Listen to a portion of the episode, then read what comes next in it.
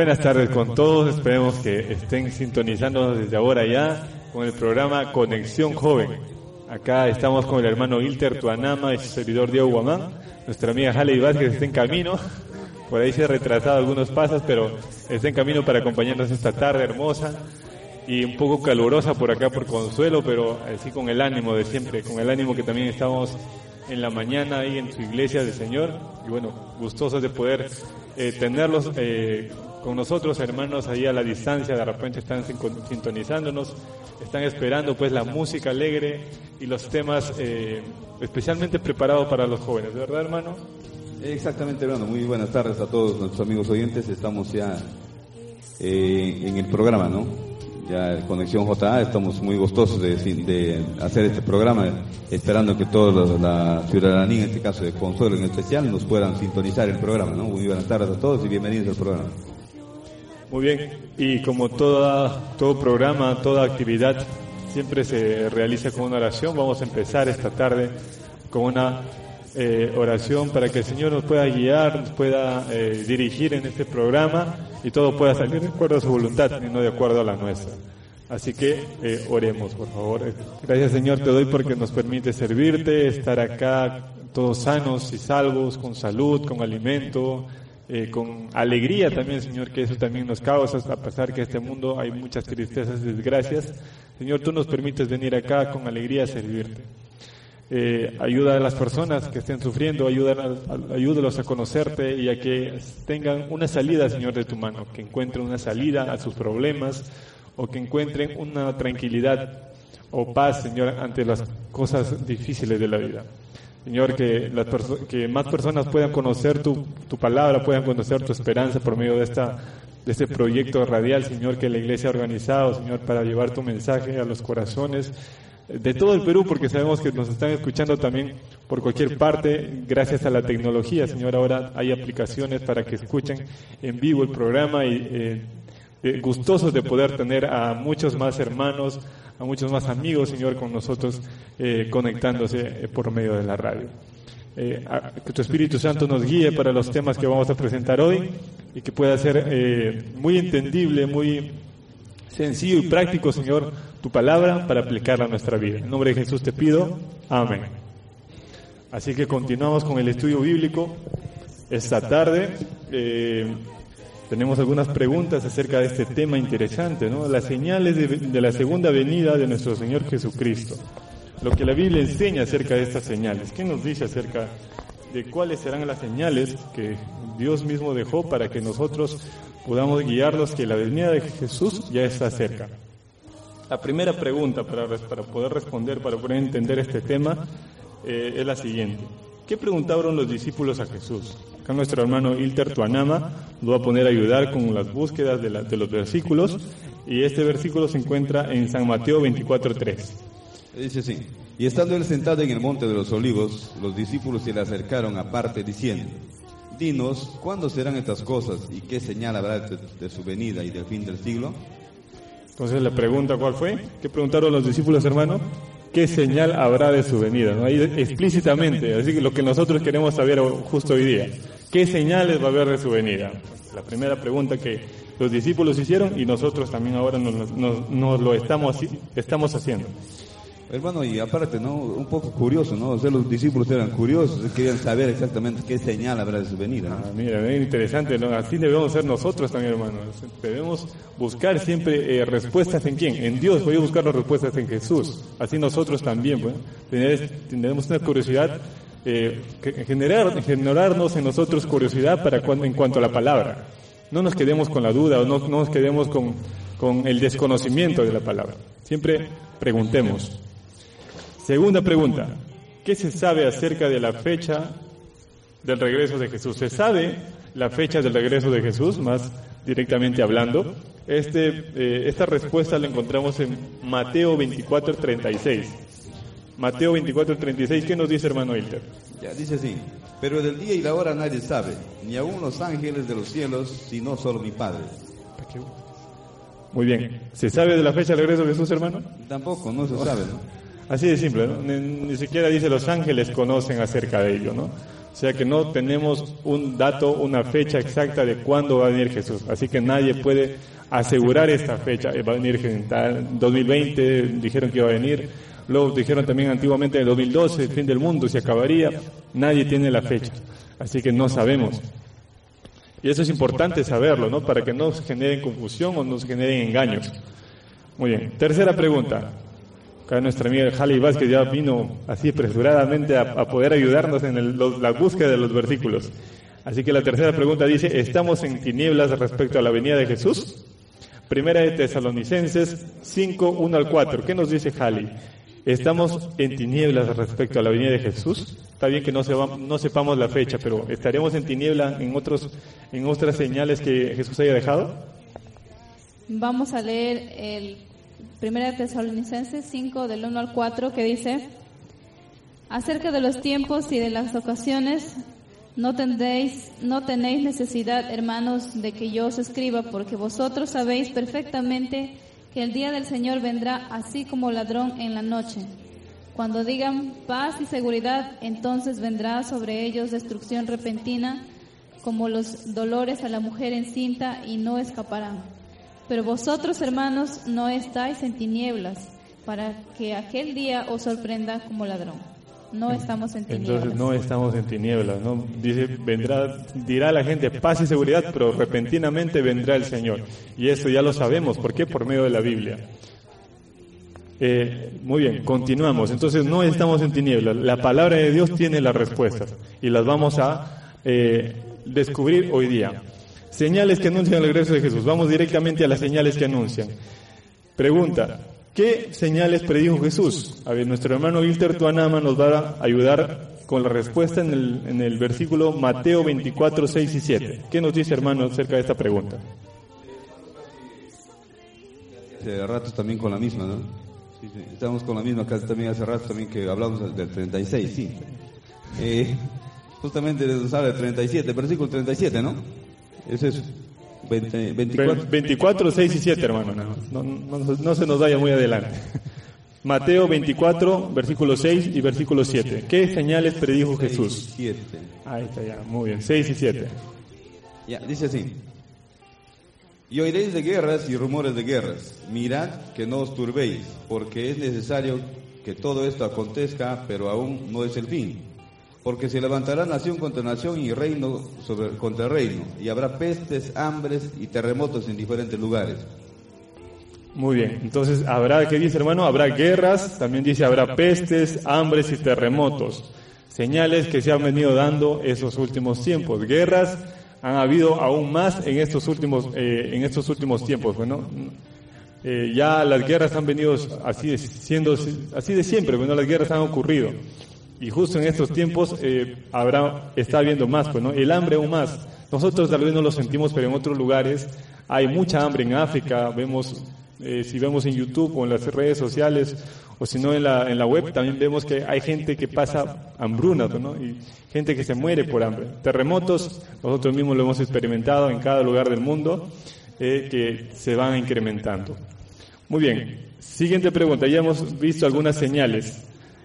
Eh, ahora, ¿qué condiciones sociales prevalecerían también? Ese es otro tipo de señales que, Jesús predijo. ¿Qué condiciones sociales prevalecerían? En Santiago 5, 1 al 5 tenemos la respuesta. Ali, ¿puedes leernos, por favor? Santiago 5 del 1 al 5, ¿no? Vamos ahora ricos, llorad y aullad por las miserias que os vendrán. Vuestras riquezas están podridas y vuestras ropas comidas de polilla Vuestro oro y plata están enmohecidos y su moho testificará contra vosotros y devorarás y, y devorará del todo vuestros cuerpos como fuego. Habéis acumulado tesoros para los días finales.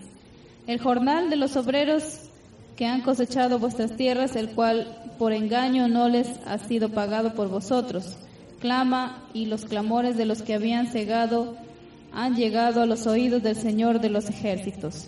Habéis vivido en deleite sobre la tierra y sido libertinos. Habéis engordado vuestros corazones como en día de matanza. Muy bien, entonces, ¿qué condiciones sociales prevalecerían? Injusticia, placeres. Muy bien, injusticia en qué? En las riquezas, en las riquezas, pues, ¿no? Hay- Los ricos se hacen más ricos y los pobres se hacen más pobres, pero no de manera justa, sino que eh, los ricos se enriquecen por medio pues, de actos ilícitos, corrupción, como vemos hoy en día, pues, ¿no? Y también es parte de las señales de Jesús. Y las condiciones sociales eh, se, ven muy marcadas, pues. A pesar que, bueno, los candidatos políticos vengan a decirnos, pues voy a destruir la pobreza, la corrupción. Esas son señales que eh, el mundo, debido al pecado y Satanás también lo que está haciendo, se viene dando, pues, eh, así a simple vista, pues, ¿no? Lo podemos ver nosotros. Y esto ya estaba predicho.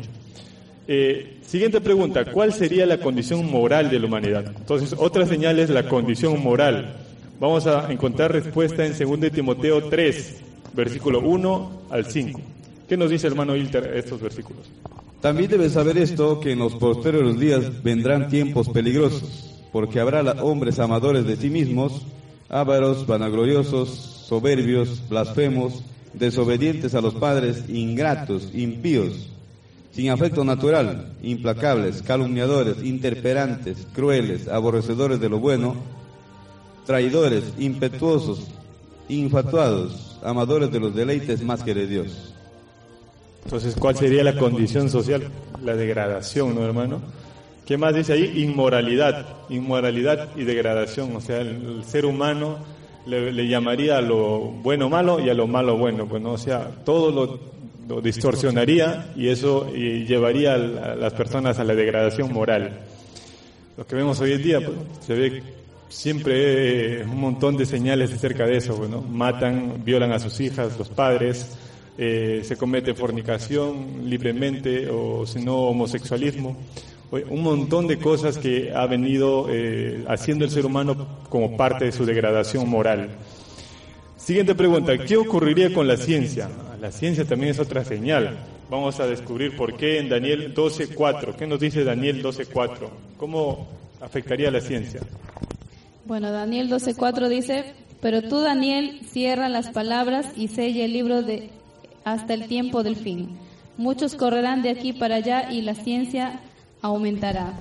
Entonces la respuesta es, ¿qué, qué ocurriría con la ciencia, Jali? Aumentará. pues. va a aumentar, ¿no? Y esta ciencia, ahí si vamos directamente a, la- a las raíces hebreas, a la palabra ciencia, no solo se refiere a la ciencia eh, del mundo, sino también se refiere a la ciencia de la palabra de Dios. Ambas ciencias iban a aumentar.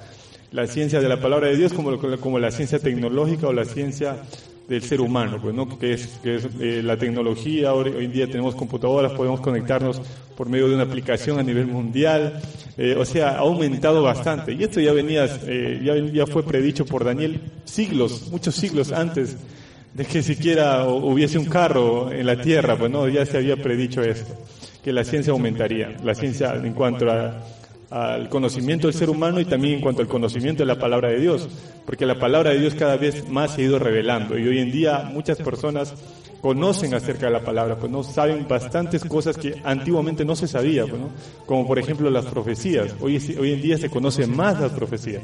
Entonces también la ciencia de la palabra de Dios es la que aumentaría. Muy bien, siguiente pregunta y la última. ¿Qué señales astronómicas acaecerían? Interesante pregunta, ¿no? San Mateo 24, 29. Hermano Hilter nos va a ayudar con la respuesta. E inmediatamente después de, esta- de la tribulación de aquellos días el sol se oscurecerá y la luna no dará su resplandor y las estrellas caerán del cielo y las potencias de los cielos serán conmovidas. Muy bien, ¿qué señales astronómicas acaecerían? Ahí nos da la respuesta, pues, ¿no? Oscurecimiento del sol y la luna y caída de estrellas. Estos acontecimientos ya se han registrado en la historia. También si buscamos en San Google podemos encontrar la respuesta acerca de esos eh, acontecimientos históricos, astronómicos. También podemos encontrar ahí, si queremos hallar una respuesta, ahí podemos averiguarlo y va- vamos a ver que es cierto. Ocurrieron estas cosas. Entonces, cada vez las señales se van cumpliendo. Muy bien, ahora que sabemos todo es- todas estas señales que hemos conocido acerca de qué pasaría antes de la venida de Cristo, ¿qué debemos hacer? Muy bien, primero, estar atento a las señales de los tiempos. Debemos hacer eso, estar atento a qué señales están ocurriendo y qué señales, qué señales se están revelando durante en, eh, en el transcurso, ¿no? En cuanto vivamos en esta tierra, debemos saber, o sea, conocer, estar atentos. Otra cosa, debemos velar y estar apercibidos. Si Dios nos ha avisado que iba a pasar estas cosas, debemos velar, pues, ¿no? Debemos estar preparados, mejor dicho. Velad y orad, dice, Jesús, pues. Entonces debemos estar preparados ante cada cosa que suceda, fortalecidos en Dios. Muy bien. Ahora, para profundizar un poquito más este tema, nosotros hemos preparado tres preguntas acerca de este tema que nos va a ayudar a profundizar un poquito más, entender algo más acerca de, las señales de la segunda venida de Cristo. Y la primera pregunta es, muchas, muchas personas se hacen esta pregunta, bueno, y es, es importante e interesante contestarla. ¿Ya se cumplieron o aún se están cumpliendo las señales de la venida de Cristo? Hermano Hilter, a ver si nos puede apoyar a ver con, este, con esta pregunta. Hermano, ¿ya se cumplieron o todavía se estarán cumpliendo las señales, las señales de la segunda venida de nuestro Señor Jesús. Bien, respecto a las señales, en este caso, como hace un momento estamos dando también las respuestas a las preguntas, eh, hay cosas que, vamos a decir, eh, ya se han cumplido. Y también como también hay cosas también que todavía no, porque eh, en, este caso también vemos de que el diablo en los últimos tiempos también tratará de engañar a uno a los escogidos. Y eso, ojo con eso, ¿no? Y aún por eso nosotros debemos estudiar bastante la palabra de Dios para que podamos también responder a las personas que aún no nos pueden dar una respuesta exacta o tal vez una pregunta que de pronto nos puedan hacer alguien y podamos responder bíblicamente, no con base bíblico. Es por eso que podemos, podemos decir en este caso que hay algunas señales que sí están cumpliendo, la mayor parte sí. Por ejemplo, hemos hecho mención acerca de los terremotos, de los, de eh, guerras, de, los eventos astronómicos también que, que han pasado. Muy bien, entonces eh, aún se está cumpliendo. No es que ya se cumplieron todas. Hay algunas que se han cumplido y aún, faltan algunas que se van a cumplir. Que con el estudio de la palabra podemos eh, saber exactamente qué cosas faltan y qué cosas no faltan. Y, al final voy a tratar de mencionar algunos, eh, algunos puntos importantes, bueno, algunas de las señales. Pero primero respondamos las preguntas. De ver. Hay otra pregunta también que, que, muchos de nuestros amigos y bueno, nosotros como cristianos también nos hacemos, ¿no? ¿Cuál será el último gran engaño de Satanás? Dice, porque en la palabra dice que Satanás pues hará un último gran engaño tratando de ganar personas para, para perdición, pues, ¿no? De repente puedes ayudarnos en esta pregunta. ¿Cuál crees que será el último gran engaño de Satanás? Bueno, el, bueno, el Satanás siempre se ha encargado de engañar y de, manchar, ¿no? La verdad, este, desde siempre. Pero hay una última cosa que hará, ¿no? Este, es como, eh, o sea, en la segunda venida de Jesús, él tratará de imitarlo, ¿no? Así como dice en la Biblia que vendrá en las nubes, ¿no? Incluso descenderá fuego del cielo, hará muchas señales y, específicamente esa, la, segunda venida de Cristo es la que, en la que Él se encargará de, engañar a muchos. Y las personas que no están preparadas, no han estudiado su Biblia, no, no se prepararon, muchas serán engañadas, pues no, Diego. entonces, este, creo que hay que estudiar bastante porque ese engaño es, es muy parecido a lo que dice en la Biblia de la venida de Cristo. Nosotros si no tenemos conocimiento pues de cómo va a ser la venida de Cristo nos van a engañar, así como todo, ¿no? Lo que no conocemos, entonces una persona bien y fácil nos engaña, pues, porque no, no, no conocemos o no sabemos lo que dice la palabra de Dios, pues, ¿no? Tenemos que acudir a la palabra eh, también nosotros, en nuestra comunión personal con Dios, esa relación nos va a ayudar a hacer entender y recordar. A veces podemos escuchar a otras personas acerca de lo que sucederá, pues no, sí, Satanás va a venir y te va a engañar, pero tú exactamente eh, no, entiendes cabalmente cómo va a ser ese engaño, de qué manera tú, tú puedes estar preparado para ese engaño. Eso solamente se logra por medio del estudio de la palabra eh, personal con Dios, una comunión personal con Dios. A ver, este, vamos a leer una partecita en la Biblia, en, Mateo 24, del 24 al 28, vamos a ver lo que dice. Porque se levantarán falsos cristos y falsos profetas y harán grandes señales y prodigios de tal manera que engañarán, si fuese posible, aún a los escogidos. Ya os lo he dicho antes, así que si os dijere, mirad, está en el desierto, no salgáis, o mirad, está en los aposentos, no lo creáis porque como, porque como relámpago que sale del oriente y se muestra hasta el occidente, así será también la venida del Hijo del Hombre. Porque donde quiera que estuviera el cuerpo muerto, allí se juntarán las águilas. Ahí entonces tenemos cómo será la venida de Cristo. Y a esto eh, Satanás este, intentará imitar, pues, ¿no? Entonces nosotros tenemos que tener en cuenta eso para poder estar preparados y no ser engañados. Así es, pues muy bien. Entonces ya hemos sabido que Satanás intentará imitar, pues no, no lo hará a la perfección, lo, no va a poder lograrlo porque la gloria y el poder de Dios eh, va a ser único, pues no tiene eh, suficiente poder Satanás para poder imitar igual a Dios. Puede hacer algunas, algunos trucos, bueno, como por ejemplo en la Biblia también se menciona cuando eh, Moisés botó la vara, pues no eh, Satanás también llamó a hechiceros por medio del faraón. El faraón llamó a sus hechiceros y botó su vara. También se convirtieron en serpientes. O sea, imitaron, imitaron el milagro que había hecho Dios. Lo imitaron. Pero ¿qué pasó? Eh, la serpiente de, Moisés era más, más fornida, más, más, más poderosa, mejor dicho, porque se las tragó a las dos serpientes que Satanás había, había imitado más o menos ese milagro. ¿no? Quiere decir que eh, los milagros de Dios son más, son más poderosos. Satanás no tiene suficiente poder para tratar de, imitar a Dios perfectamente. Pero siempre va a haber algo que va, va, va a errar, va a fallar, porque a Dios no, se, no nadie se compara pues con el Señor, ¿no? Muy bien. Tercera pregunta y última pregunta acerca de este tema. ¿Estas cosas que se están viviendo hoy en día forman parte de la segunda venida de Cristo? ¿Qué opina hermano Hilter? Estas cosas que vivimos, por ejemplo, el coronavirus, o toda esta pandemia más que todo, bueno, forma parte, se formará parte de la segunda venida de nuestro Señor Jesús.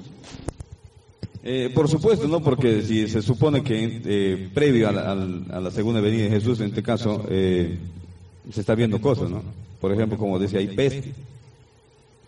Es algo, algo que nosotros no podemos pasar por desapercibido, en este caso la enseñanza de la Biblia, ¿no? Porque eso es lo que debemos enseñar hoy en día a las personas, porque eh, para que no se sorprendan las personas. Ahí está la Biblia, lo que dice. Eh, por ejemplo, este coronavirus, este, este, esta pandemia a nivel del, mundo, se está viviendo tal vez porque eh, también el ser humano está apartándose mucho de Dios. Entonces Dios también pone tener su límite también de esa manera para que algunos puedan arrepentirse. Claro, bueno, es como muchas personas dicen es el castigo de Dios, ¿no? Pero simplemente son las decisiones que nosotros hacemos y Dios simplemente nos castiga por medio de qué? De, las consecuencias de nuestras decisiones. El ser humano se degrada, entonces se aparta de Dios, simplemente eh, Dios apartarse de nosotros es un castigo para nosotros porque sin Dios toda cosa mala viene y el diablo puede hacernos lo que desee. Entonces eh, también es una, es una señal que se está viendo hoy en día. A ver, Jali, ¿qué más nos puedes hablar acerca de, este, de esta pregunta? Claro, eh, eso está en parte de lo que eh, Jesús mismo dijo que habrá pestes, ¿no? Habrá muchas enfermedades en estos y en estos tiempos se está cumpliendo. Y, tengamos en cuenta que todo esto son principios de dolores. Eso significa que, que cosas peores vendrán, ¿no? Y, y, cada vez, eh, o sea, eso no, que no nos tenga este, de sorpresa. Nosotros ya debemos saber que todas estas cosas que pasan y todas las cosas que pasarán están ya escritas, ya están profetizadas. Por eso es que nosotros debemos estar preparándonos constantemente, estudiando la palabra de Dios para no ser engañados. incluso si nos encuentra la muerte, eh, antes ¿no? De, poder ver a Jesús venir por segunda vez, eh, debemos estar preparados. Muy bien. Debemos estar preparados, pues, velad y orar, dice, porque nadie sabe la hora que vendrá el Señor. Así que debemos estar preparados desde hoy. El momento de preparación es hoy. Y bueno, eh, ya hemos hablado acerca de algunas señales, ¿no? Enfermedades, falsos profetas, terremotos, guerras y hambrunas, también hemos hablado. Pero hay otras señales que también de repente estamos olvidando. Eh, una señal más es el egocentrismo. Dice, el apóstol Pablo escribió que en los últimos días la gente estaría llena de egoísmo y de avaricia. Serían jactanciosos, arrogantes, blasfemos, desobedientes a los padres, también dice la palabra, ingratos, impíos, insensibles, implacables, sin, piedad, calumniadores. Hablarían, hablar mal de, la, de otra persona cuando no está en tu delante. Libertinos, les gustaría hacer lo que quisieran, drogas, alcohol, libertinos. Despiadados, enemigos de todo lo bueno traicioneros, impetuosos, vanidosos y más amigos de placer que de Dios. Y esto se ve, pues no como señales, esto se ve claramente hoy en día, no, nadie puede negar esto, y esto se escribió justo mucho, mucho tiempo antes de que, sucede, de que suceda. Aparentarán ser piadosos, pero su conducta desmentirá el poder de la piedad, dice. Apariencias. Según de Timoteo 3, 1 al 5 dice todo esto que estoy leyendo. Pueden buscarlo en sus Biblias cuando, en este momento cuando estén en tiempo libre. Según de Timoteo 3, 1 al 5. El mundo de hoy está sacudido por las amenazas del terrorismo y la difusión del fundamentalismo y nacionalismo. Las personas intentan vivir para ellos mismos, temiendo y ser, temiendo y cerrando la puerta a los extraños a los que Jesús nos llama a recibir. Ya no se ve, pues, eh, que podamos eh, libremente, o la persona, mejor dicho, sea movida a ayudar al prójimo. Pues, ¿no? A veces tenemos hasta en las iglesias frialdad de poder ayudar a nuestro prójimo. Ocurre en nuestras propias vidas también. O sea, eh, ya a veces no, con, no vemos eh, necesario, no, no tenemos misericordia de las otras personas, ¿no? lo vemos como distantes, ¿no? cada uno con su vida, a veces decimos. ¿no? Entonces, eso también es parte de las señales de esta, de esta, de esta, eh, de la segunda venida de Cristo. ¿no? ¿Qué más? ¿Qué más habría? Burladores también. Esto lo dice Pedro, según de Pedro 3, 3, 4. Aquellos que se burlan de la de los que predican de la segunda venida de Jesús cumplen las profecías ellos mismos. ¿Cómo es? No? Los seres humanos cumplen solo las profecías que, que Dios menciona en la palabra. ¿Por qué, no, porque, ¿Por qué? Porque no van a la palabra. Los días de Noé. Sería como en los días de Noé, también dice Lucas 17, 26 y 27. Como los días de Noé, así también será en los días del Hijo del Hombre. Comían, bebían, se casaban, se daban en casamiento, hasta el día que Noé entró en el arca y vino el diluvio y los destruyó a todos. Así también será la venida del Hijo del Hombre. Todos van a estar comiendo, bebiendo, casándose o divorciándose, hasta el día que Jesús venga y vean pues que lo que dijo la palabra de Dios era cierto. ¿no? Jesús describió un mundo en el que muchos dan por sentado el statu quo, o sea, la comodidad. Tranquilo, todo va a pasar, tranquilo, tú tranquilo, vive tu vida, bien la muerte llega, pues no, tú vive tu vida tranquilo, no, ¿qué importa lo demás? Pues ¿qué importa Dios? Tú vive tu vida, vas a morir, así que solo disfruta, disfruta en todo lo que tú quieras. así se piensa hoy en día, pues no el status quo le llaman eso. Y por último, predicar el Evangelio. La predicación del Evangelio es otra señal. Y hoy día lo vemos justamente acá, esta radio. Por medio de esta radio se está cumpliendo esa señal, pues, ¿no? porque se está predicando el Evangelio a todas partes del mundo, todas las personas se han movido para predicar la palabra. Hoy en día las personas tienen libre acceso a la palabra, pueden buscar en internet, en las aplicaciones de celular, ahí está también la palabra de Dios, se está llevando el mensaje por medio de la televisión, de la radio, o sea, la predicación del Evangelio iba a aumentar. Y eso se ve claramente hoy en día, no, nadie lo puede negar, pues no que todo, que las iglesias, que las personas se han movido a predicar la palabra de Dios sea, la señal, esa es una señal de la segunda venida de Cristo. Muy bien, y nuestro hermano Ilter quiera ahí acotar un poquito más para terminar este tema. Ya, vamos a concretar por acá con el capítulo 3 ¿no? del 2 de Pedro, versículo 9. El Señor no retarda su promesa según algunos lo tienen por tardanza, sino que es paciente para con nosotros, no queriendo que ninguno perezca, sino que todos procedan al arrepentimiento. Pero del día y la pero el día del Señor vendrá como ladrón en la noche, en el cual los cielos pasarán con gran estruendo y los elementos ardiendo serán deshechos y la tierra y las obras que en ellas hay serán quemadas. O sea, eh, hermano, este, este, tipo de cosas, este, este, evento en este caso es, eh, vamos a decir, eh, sorprendente, ¿no? Porque como dice acá, el Señor no retarda su promesa, dice, según algunos tienen por... Entonces, ¿por, ¿por qué muchas veces, por qué justamente todavía no viene el Señor? Nosotros hemos hablado acerca de las señales, de hecho, la segunda venida de Jesús, pero ¿por qué todavía no viene? Yo creo, hermano, que es por misericordia, bueno, porque hay mucha gente que todavía no conoce de Cristo. Entonces, justamente eso nosotros... O no entregan su vida a Cristo, más que todo. Muy bien. Porque conocen. Muy bien, entonces eso fue la última, el último acotamiento, la última parte de esta, de esta lección de la fe de Jesús. Es una lección muy sencilla y práctica Estoy seguro que muchos la han entendido muy bien. Ahora hemos visto qué señales se van a cumplir o se están cumpliendo, ya se han venido cumpliendo. Así que eh, dediquemos tiempo para Dios, dediquemos tiempo a estar atentos, a estar siempre alertas, velando y orando eh, para recibir al Señor cuando venga en la nube de los cielos. Para cerrar este espacio también tenemos un pequeño comentario del eh, pastor Bullón acerca de este tema. Escuchemos.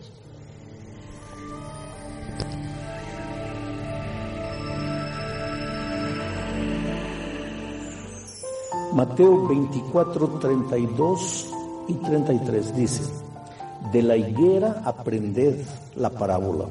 Cuando ya su rama está tierna y brotan las hojas, sabéis que el verano está cerca. Así también vosotros cuando veáis todas estas cosas, conoced que está cerca a las puertas. ¿Qué es lo que está cerca? La venida de Cristo. Aquí en el capítulo 24 de San Mateo, el Señor Jesús dice que el día y la hora de su venida nadie sabe. Pero todo el capítulo 24 presenta señales que nos muestran que el día de la venida de Cristo está cerca. ¿Qué señales? guerras, rumores de guerras. Él dice, cuando ustedes vean el mundo, las naciones peleando entre sí, hablan de paz, de paz, pero hay guerra.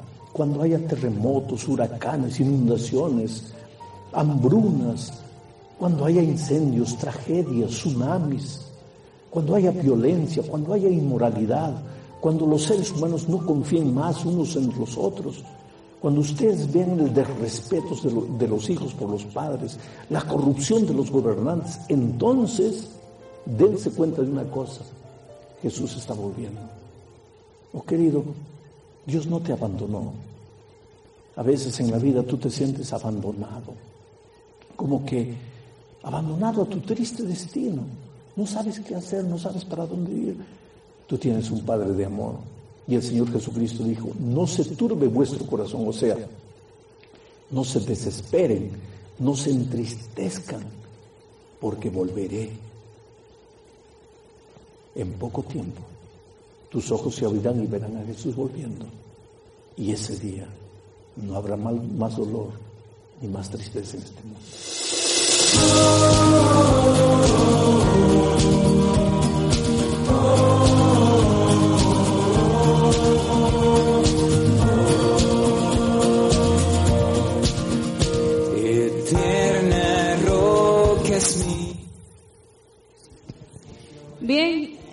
Continuar con el programa y, te, entramos al espacio de las favoritas de la semana. Hemos escogido en esta semana eh, hermosos cánticos que nos han ayudado un poco ¿no? en nuestra caminar espiritual eh, a, través de, la semana. ¿no? Y vamos a comenzar con la primera favorita de la semana. Este, nuestro hermano Diego, a ver, eh, nos va a decir cuál fue su favorita. A ver, cuéntanos, Diego. Mi favorita de la semana fue una canción que había escuchado hace tiempos, pero recién esta semana la escuché, pues, ¿no? Se llama Tú, así de sencillito es el nombre, de un cuarteto joven que se llama Cuarteto Ixtus. Esta canción habla más que todo de que nosotros eh, dependemos completamente de Dios y debemos recordar eso, que Él gobierna los, todo el universo y que nosotros eh, no debemos desesperarnos como que no, no tenemos solución o no tenemos una salida. El Señor está ahí, gobierna cualquier cosa, Él puede dar solución a tu problema. Así que debemos dejar que Él actúe. Y que vamos a escuchar esta canción, amigos, espero, espero que les guste. Una canción alegre, me gustan las canciones alegres a mí. Y bueno, eh, disfruten.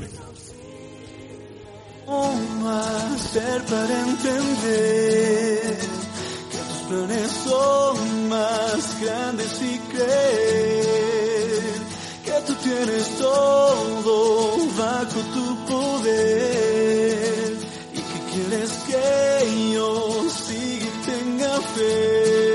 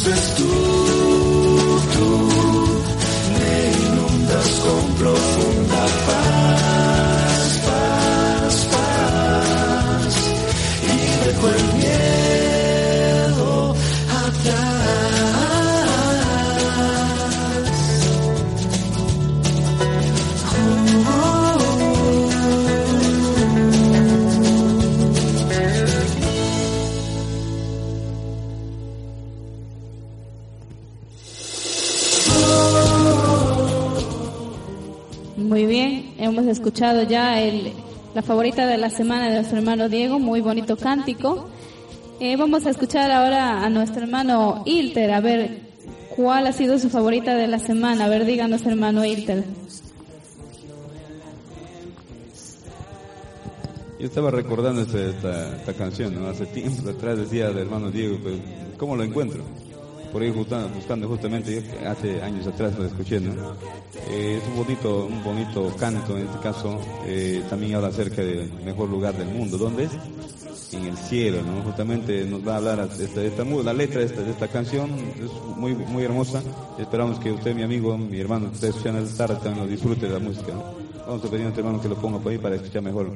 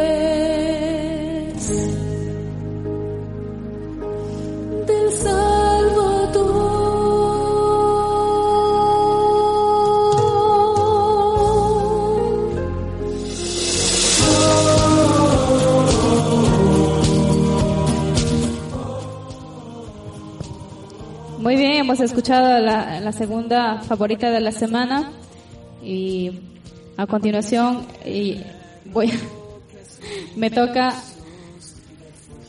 bueno, mi favorita de la semana es Primera Fe, Bienaventurados. A ver, Jale, ¿por qué escogiste esa canción, Bienaventurados? Cuéntanos. Bueno, bienaventurados significa dichosos, bueno, feliz. Y esa dicha, esa felicidad se encuentra solo en, en Jesús, pues, ¿no? Estás a happy, pesar entonces, de las de circunstancias que uno pueda pasar, Dios siempre nos da esa dicha, ¿no? Amén. Sí, vamos a escuchar entonces Bienaventurados, Bi- Primera Fe.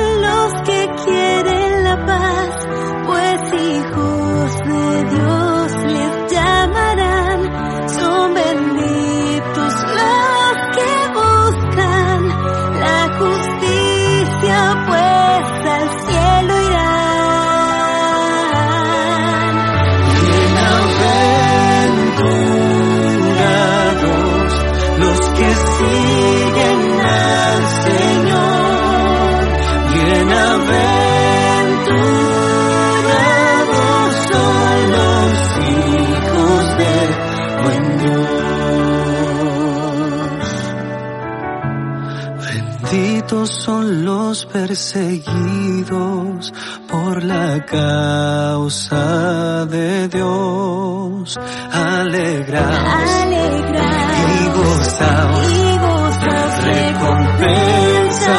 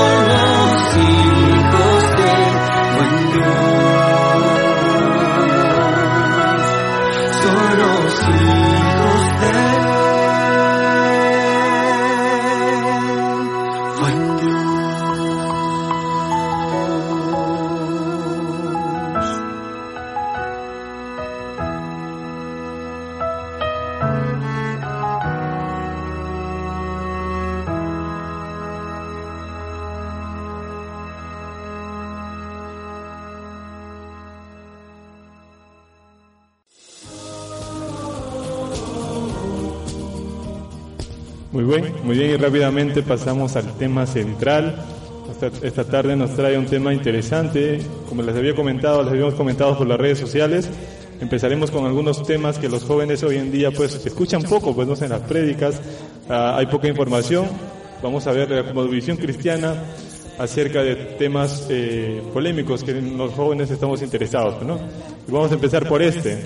El tema del, del día de hoy dice cuando la maldad llega a su límite. El pastor Joel Flores nos trae este interesante tema. Escuchemos. Qué difícil es para todos nosotros tener que armonizar el amor y la justicia de Dios.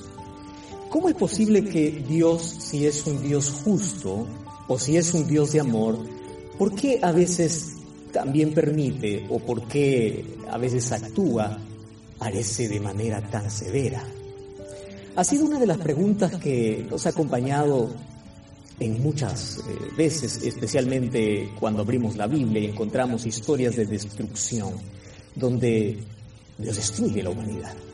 Por ejemplo, el capítulo 6 del libro de Génesis encontramos una expresión que ha preocupado a muchos. Dios se arrepintió de haber creado al ser humano, por tanto, Él determinó o Él decidió poder destruir a todos los habitantes.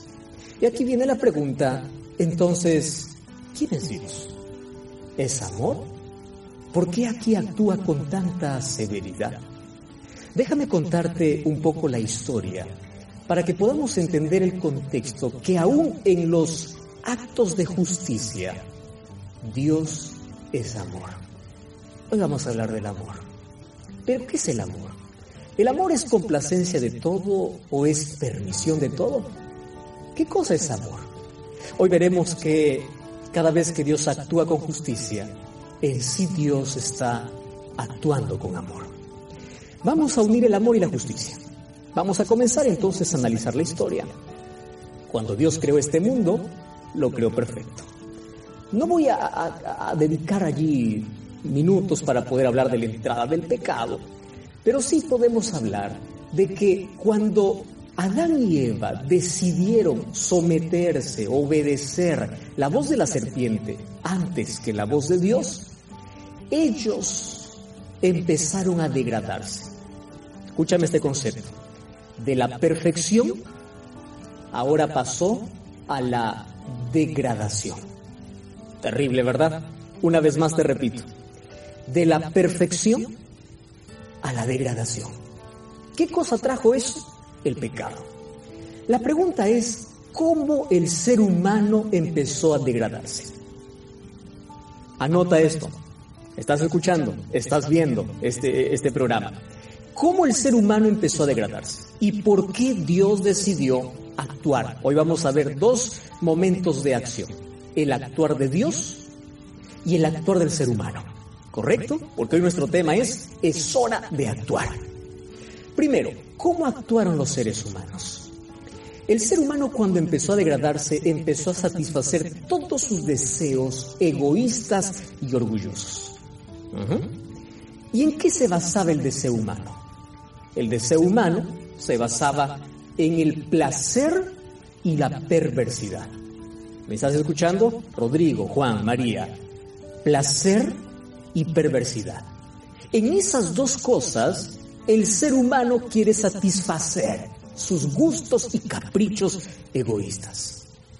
Pero eso le lleva a un segundo paso. ¿Cuál es el segundo paso? El segundo paso es quitar de su vida a Dios.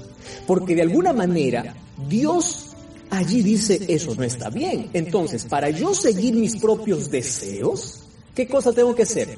Tengo que arrancar a Dios de mi vida. Si yo quiero vivir como yo quiero, según mi capricho y según mi deseo, ¿qué tengo que hacer? Sacar a Dios. Y así comenzó la humanidad. ¿Y cómo empezó a sacar a Dios? Primero, empezó a sacar a Dios de su cabeza. Cuando tú sacas a Dios de tu cabeza, de tu familia, de tu hogar, de las escuelas, cuando se saca a Dios del trabajo, cuando se saca a Dios de nuestra existencia, empezamos a degradarnos. A tal punto de que el ser humano llega a negar la existencia de Dios. Para negar la existencia de Dios hay un largo proceso, porque todos los seres humanos, escúchame aquí, nacimos creyentes. ¿Correcto? Todo ser humano nace creyendo y necesitando de Dios. Sin embargo, en el proceso, en el caminar de la vida, uno empieza a arrancar de Dios, a sacar a Dios de su vida, de su existencia. ¿Y qué sucede cuando el ser humano arranca, quita a Dios de su existencia? ¿Cuál es el siguiente paso? El siguiente paso es que el ser humano empieza a glorificarse a sí mismo. ¿Me estás entendiendo? Antes de poder glorificarse, primero hay que sacar a Dios, porque si Dios está en la vida, Él tiene que ser glorificado. Entonces, como el ser humano empieza a glorificar su ingenio, su capacidad, su arte, Él empieza a crear sus propios dioses. Ah, aquí está el otro asunto. Tú dices, yo no creo en Dios. Si tú no crees en Dios, es porque ya fabricaste tu propio Dios el Dios de la razón, del conocimiento, de la capacidad, del ingenio, del trabajo. Hacemos dioses de artistas, hacemos dioses de cosas, hacemos dioses de objetos o nos hacemos nosotros mismos nuestros propios dioses. ¿Estás comprendiendo? Cada uno se crea su propio Dios. Algunas, algunos dioses son creados por nuestras manos, objetos, cosas. Otros son dioses mentales. Y aquí viene algo que tú y yo tenemos que comprender ahora, en este día. Y no tienes que olvidar esto. El ser humano siempre se hace semejante a aquello que contempla. Esto es un principio de la vida. Esto es una ley universal. Tú eres aquello que escuchas, eres aquello que ves, eres aquello al cual tú dedicas más tiempo. Fíjate cómo, cómo eh, qué sucedió al comienzo cuando entró el pecado. ¿Qué hizo el ser humano? En primer lugar, empezó a satisfacer sus deseos. Sacó a Dios de su vida. Empezó a glorificarse a sí mismo. Fabricó sus propios dioses, dioses de su imaginación. Y finalmente el ser humano termina siendo semejante a aquello que contempla. ¿Quieres saber dónde está eso? Mira, vamos al, libro de Salmos. En Salmos capítulo 115, versículo 18, dice así, préstame atención. Como ellos son aquellos que lo hacen. Cualquiera que en ellos confía dice que se hace semejante a aquello que fabricas. Tú eres semejante a aquello en quien confías. Entonces esta generación dejó de confiar en Dios y empezó a confiar en las obras de sus manos, empezaron a glorificarse a sí mismos. Y aquí viene otro principio. Si el espíritu humano no se eleva a Dios, empieza a degradarse y a hundirse más en la vida. ¿Me estás entendiendo? Si tu espíritu no se eleva a Dios, automáticamente empieza una degradación moral. Por allí comencemos. Ahora puedes entender por qué la sociedad está como está. Ya vimos que todo este proceso es el proceso que hoy está siguiendo la humanidad, de autoglorificación, de fabricación de sus propios dioses, de hacer lo que uno quiere bajo su capricho. Para ello hay que sacar a Dios. Tú ya viste, muchos gobiernos sacaron a Dios de las escuelas, sacaron Biblias de las escuelas. Estoy hablando para ti que has sacado la Biblia de tu hogar. Estoy hablando para ti que has sacado a Dios de tu trabajo, has sacado a Dios de tu vida. Si tú no consigues diariamente buscar a Dios, ¿sabes qué cosa es lo que va a suceder? Va a empezar una degradación, una degradación moral. Ahora, fíjate una cosa. Cuando el ser humano se degradó por completo, entonces, oh querido, tú no sabes lo que es capaz de hacer el ser humano.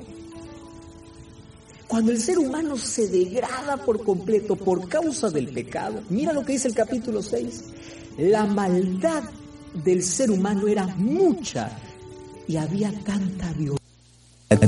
Pregunto, ¿se puede decir lo mismo que está ocurriendo hoy? Por supuesto, lo mismo. La maldad es mucha. Y el texto dice, la malicia del corazón de ellos, todo pensamiento era continuamente hacia el mal. Todo pensamiento. Dios nos ha dado inteligencia, nos ha dado capacidad y el ser humano, en lugar de usar para hacer el bien, lo hace para ingeniarse, ¿verdad? Para estafar, para robar, para perjudicar. Es decir, en su degradación moral y espiritual, ¿a dónde llega? A que todo pensamiento esté corrompido. Ahora yo te pregunto, ¿qué cosa necesitaba hacer Dios? Palabra clave de este día, actuar. Repite conmigo, actuar. Porque el amor de Dios, el amor de Dios, también tiene acciones. Y sus acciones son por amor. Entonces, aquí vamos a ver cómo se junta la gracia o el amor de Dios y la justicia de Dios. Dios vio que todo estaba corrompido y Él decide destruir no al ser humano, sino la maldad. ¿Me estás entendiendo? Entonces, ¿había esperanza para el ser humano? Había. ¿Cuál era la esperanza para el ser humano? Que Él pueda abandonar su maldad porque Dios no quería destruir al hombre, Dios quería destruir la maldad que era mucha sobre la tierra. Pero el ser humano, en lugar de aferrarse al amor de Dios, se aferraba a su maldad. Y cuando el ser humano se aferra a su maldad, la maldad se encarna en el corazón. Y cuando Dios quiere destruir la maldad, no puede porque está arraigada al ser humano y tristemente tiene que destruirlo junto al ser humano porque el ser humano se aferró a la maldad. Mas Dios muestra su amor. Llamó allí a Noé. ¿Para qué lo llamó? Para hacer un arca. Eh, todos tenemos la imagen del arca. Tiene la forma de un barco, pero también tiene la forma de una casa porque tenía tres pisos. Y es impresionante que Dios habla para Noé y le dice, vamos a hacer un arca. Y en ese arca, ojo con lo que voy a decir, la Biblia menciona que Dios era el diseñador y Noé era el constructor. Una vez más, acción. Dios quiere terminar con la maldad, no con la humanidad. ¿Me estás prestando atención? Con la maldad. Había una sola escapatoria o una sola manera de sobrevivir a esa destrucción. ¿Cuál era? Abandonar la maldad y refugiarse en un lugar que Dios preparó. Y ese lugar era el arca, ¿me estás entendiendo? Allí había salvación, allí había gracia. Y Dios le manda a Noé a actuar. No solamente dice, ah, va a venir un diluvio, no. Tienes que trabajar, tienes que actuar, vas a hacer un barco. Dios fue el diseñador, Noé fue el constructor. Y escúchame, durante 120 años, ¿me estás entendiendo? ¿Cuántos años? 120 años. Cada martillazo que Noé daba era un mensaje de amonestación. La tierra va a ser destruida. Vengan al arca, vengan al arca. Solo había dos lugares en la humanidad. Estar dentro del arca o estar fuera del arca. Lo mismo ocurre hoy que luego te voy a explicar. Ahora, ¿qué cosa sucede? La gente quería la salvación, pero ya lo que no quería. ¿Qué cosa crees que era? Abandonar la maldad. lo mismo que ocurre hoy. Yo quiero ser salvo, pero no quiero dejar mi pecado. Entonces, por no querer dejar el pecado, eso les impedía entrar a dónde? Al arca les impedía entrar al arca. Incluso hubo gente que al comienzo creyó en la palabra de Noé. Creyó en la palabra de Noé. Sin embargo, también se dejó llevar, escúchame con esto que voy a hablar, se dejó llevar por lo, de la mayor, por lo que la mayoría decía. Y la mayoría a veces está equivocada. Y casi siempre. Nunca te dejes llevar por el montón o la mayoría, por la moda del momento, por lo que todos hablan, por lo que todos dicen o por donde todos van. Porque el camino ancho siempre tiene espacio para más. Así que la mayoría se burlaba de Noé. ¿Y por qué se burlaba? Por una razón simple. Hasta ese momento del cielo no había caído una sola gota de agua. ¿Me estás entendiendo? De allí, de la tierra, subió un vapor que regaba toda la vegetación. ¿Cómo yo voy a creer si del cielo nunca cayó agua? ¿Cómo voy a creer un mensaje de que un día va a llover y con agua se va a terminar la tierra? Esto es imposible. Sin embargo, ¿sabes qué se llama esto? Fe, para poder creer en algo que nunca ocurrió. Eso es fe. Pero no una fe simple, una fe basada en lo que Dios dice. Y si Dios lo dijo, aun cuando jamás haya ocurrido, ocurrirá. ¿Qué cosa sucedió? Mientras la gente se burlaba, ocurrió algo extraño. Los animales empezaron a ingresar al arca de una manera misteriosa. La gente en lugar de reaccionar, en lugar de obedecer, en lugar de incluso seguir el ejemplo, voy a ocupar por lo menos una palabra un poco muy fuerte, probablemente hiriente, los animales obedecieron a Dios y los hombres no. Y los seres humanos somos aquellos que podemos tener conciencia y aquellos que podemos elegir. Mas los animales tomaron, no tomaron, ellos entraron al arca y los seres humanos quedaron afuera.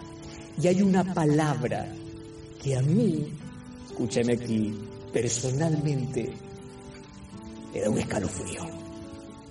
Mira lo que dice el versículo 16 capítulo 7, versículo 16 de Génesis. Dice así, cuando Noé entró en el arca junto a toda su familia, dice, Dios cerró la puerta. Ojo, no está cerrando Noé la puerta. ¿Quién lo está cerrando? Dios. Dios cerró la puerta.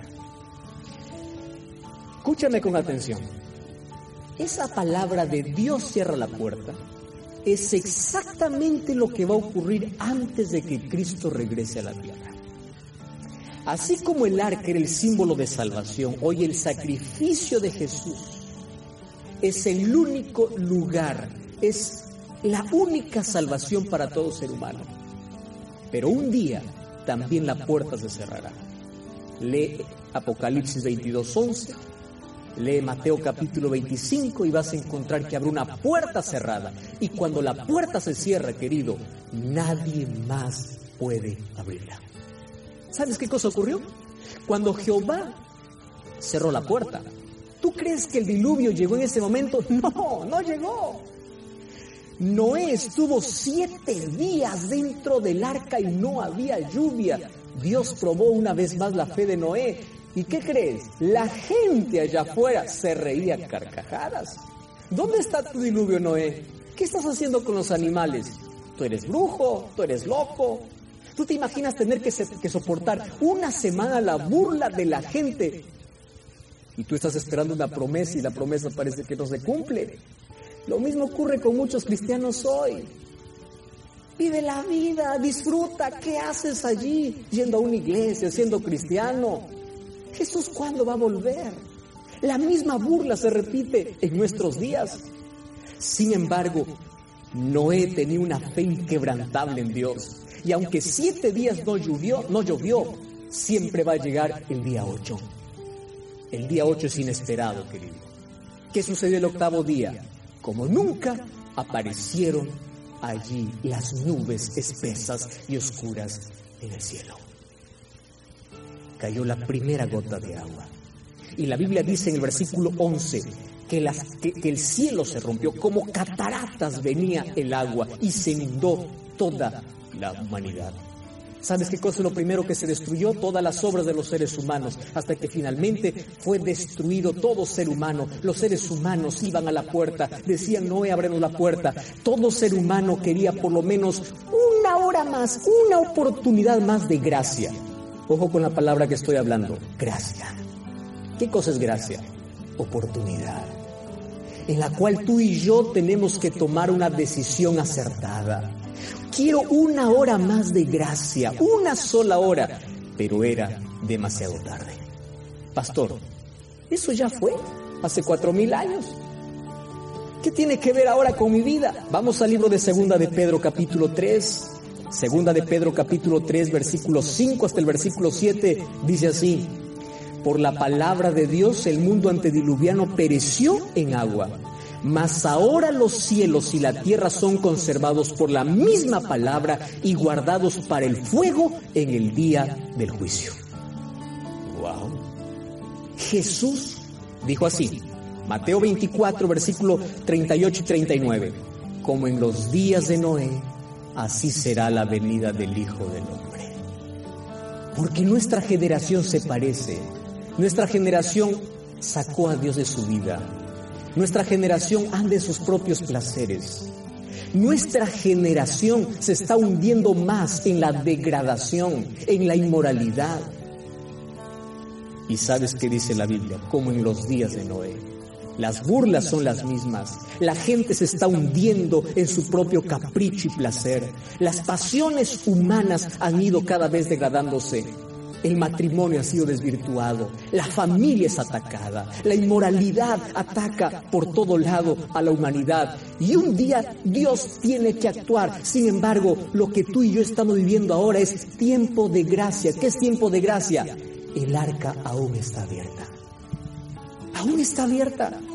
Y tú tienes que entrar. Ese arca es Cristo. Él es tu refugio. Tienes que aceptarlo como tu salvador personal. Querido, es hora de actuar. Escúchame, es hora de actuar. Y voy a hablar para dos grupos de personas. Voy a hablar para ti que eres cristiano. Si tú eres cristiano, es hora de actuar, es hora de hacer escuchar el sonido del martillo para tu familia, para el mundo, de que un día este mundo va a ser destruido. Es hora de decir a gente que no conoce de que el fin está llegando, que estamos viviendo en el tiempo del fin y de que no hay tiempo más para vivir bajo nuestros placeres. Aunque la gente te diga loco, aunque la gente se ría de ti, no te desanimes, porque Dios cumplirá todas sus promesas. ¿Correcto? Es hora de actuar. Querido amigo que eres cristiano, es hora de actuar porque es hora de no vivir más como camaleón. Es hora de marcar la diferencia. Es hora de orar más, de abrir más la Biblia, de una consagración completa al Señor. Pero voy a hablar para ti que aún no eres cristiano.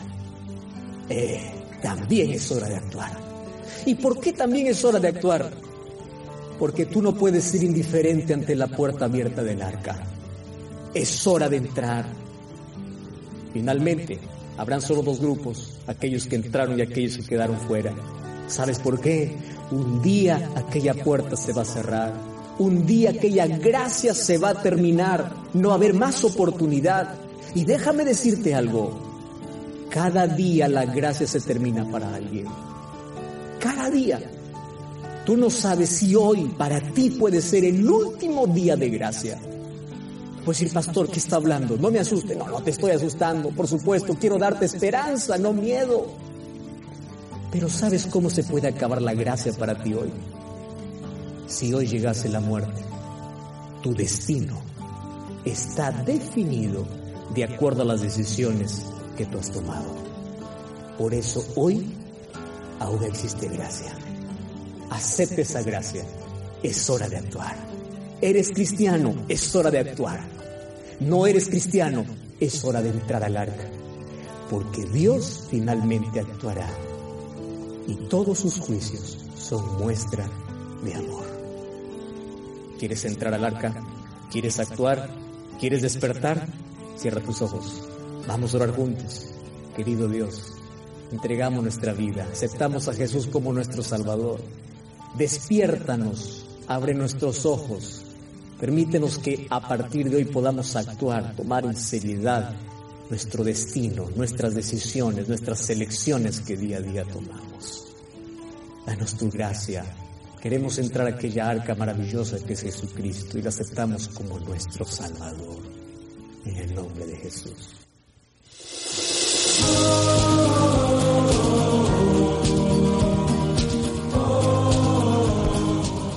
Muy bien, hemos llegado al final de este programa. Ha sido interesante el tema, ¿no?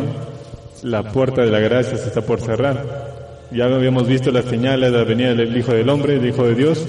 Así que eh, falta poco tiempo, poquito tiempo, un poquito más y Él vendrá. Vamos a orar. Querido Dios, te damos gracias por habernos permitido realizar este programa y todo lo que hayamos aprendido quede guardado y meditado en nuestros corazones. Danos tu bendición, perdónanos y quédate con nosotros. En el nombre de Jesús te lo rogamos. Amén.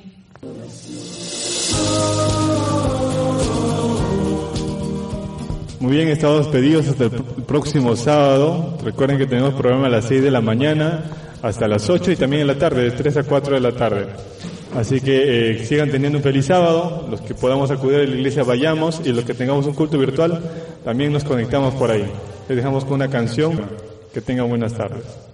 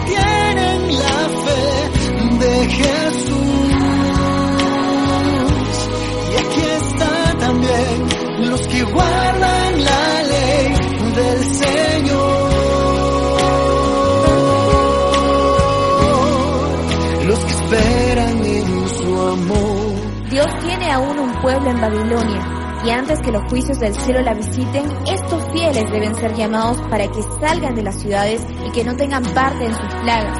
Al mismo tiempo que este mensaje se oye el llamamiento, salid de ella, pueblo mío. Estas declaraciones junto al mensaje del tercer ángel constituyen la amonestación final que debe ser dada a los habitantes de la tierra. Terrible será la crisis a la que llegará el mundo cuando los poderes de la tierra se unan para hacerle guerra a los mandamientos de Dios.